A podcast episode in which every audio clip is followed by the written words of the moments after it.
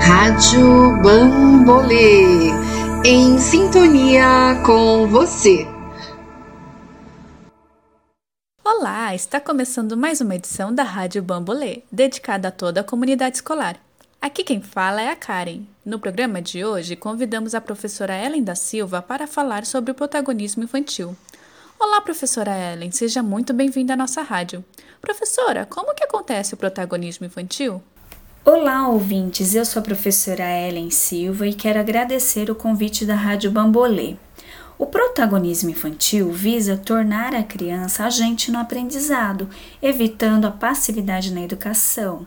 É importante a escutativa, reconhecer o direito e a capacidade de participar desse processo do desenvolvimento.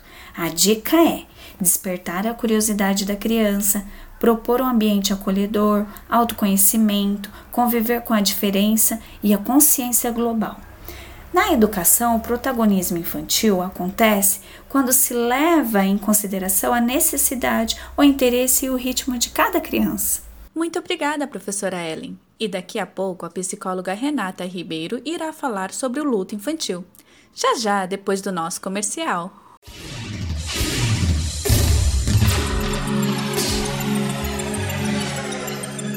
Baby Book, nova marca de livros infantis, apresenta seus lançamentos: A Casa Acordada, O Coelho Xadrez e o Sanduíche da Marinette. Não percam! Baby Book, a marca que mais se preocupa com o desenvolvimento das crianças.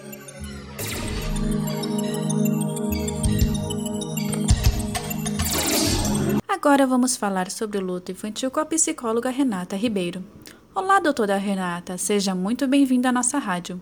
Doutora, como devemos abordar um assunto tão delicado como esse com a criança? Muito obrigada pelo convite. Prazer estar na Rádio Bambolê para falar de um assunto tão importante.